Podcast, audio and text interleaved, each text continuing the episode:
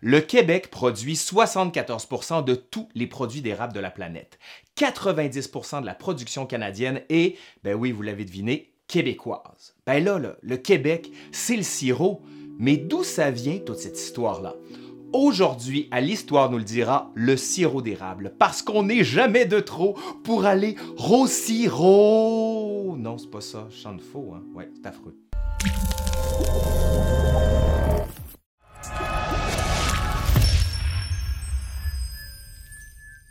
Le sirop d'érable existe bien avant l'arrivée des Européens en Amérique. Ce sont d'ailleurs les Autochtones qui vont apprendre aux Français à épaissir la sève des érables à sucre en y plongeant des pierres chaudes. Les Français vont ensuite perfectionner l'art de l'entaillage et donc, bien sûr, augmenter la production.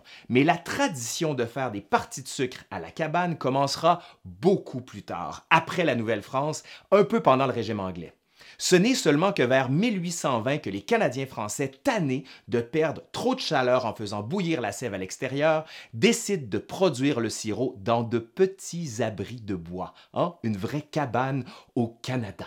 La mission originale de la cabane était donc de faire du sirop, mais pas nécessairement de faire le party, hein, comme c'est le cas aujourd'hui. Non, non, faites pas semblant, on y va pour faire le party, on le sait bien. Cependant, après 1840, certains évêques commencent à dire que la cabane à sucre est devenue une plaie sociale. Ah, quelle nuisance! Des bines, du jambon, des oreilles de Christ, du sirop et de l'alcool, et ceci en pleine période du carême et du maigre et jeûne. Ouais, disons qu'il y a mieux pour respecter le dogme catholique, n'est-ce pas? Que pouvait faire le clergé durant cette période ultramontaine qui va de 1840 à 1860? Interdire les parties de sucre?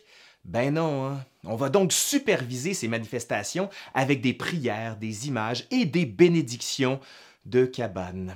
On a changé bien des choses dans la manière de récolter l'eau d'érable depuis mille ans, notamment les réceptacles faits en bouleau utilisés par les Autochtones au début, qui est remplacé dans un premier temps par des seaux en bois, puis par des chaudières en métal et enfin par des tubulures. Ça, je trouve que c'est le mot le plus drôle de la langue française tubulure, tubulure. On dirait que ça vient de passe-partout. On a substitué la force des hommes pour tirer les traîneaux, transportant les tonneaux remplis d'eau d'érable par celle d'un bœuf ou d'un cheval, pour ensuite laisser les tuyaux faire le travail. Mais attention, hein, le goût du sirop, lui, reste pratiquement le même depuis tout ce temps et le sirop a été et demeure et restera toujours un méchant bon produit bio. Oui, monsieur, oui, madame. Le sirop d'érable est un édulcorant pur et naturel, le seul autre édulcorant liquide étant le miel. Bon, voilà, c'est le temps d'aller au sirop et de chanter. Mais pas moi, hein. j'ai une voix affreuse et je chante faux, hein, désolé. Merci à Simon Jolivet qui a contribué à cette capsule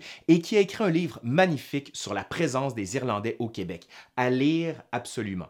Allez, je suis Laurent Turcot de l'Histoire nous le dira et je vous le dis, c'est le temps d'aller ro sirop. Est-ce qu'on fait la liaison, on la fait pas ro ou o? Moi, je sais plus.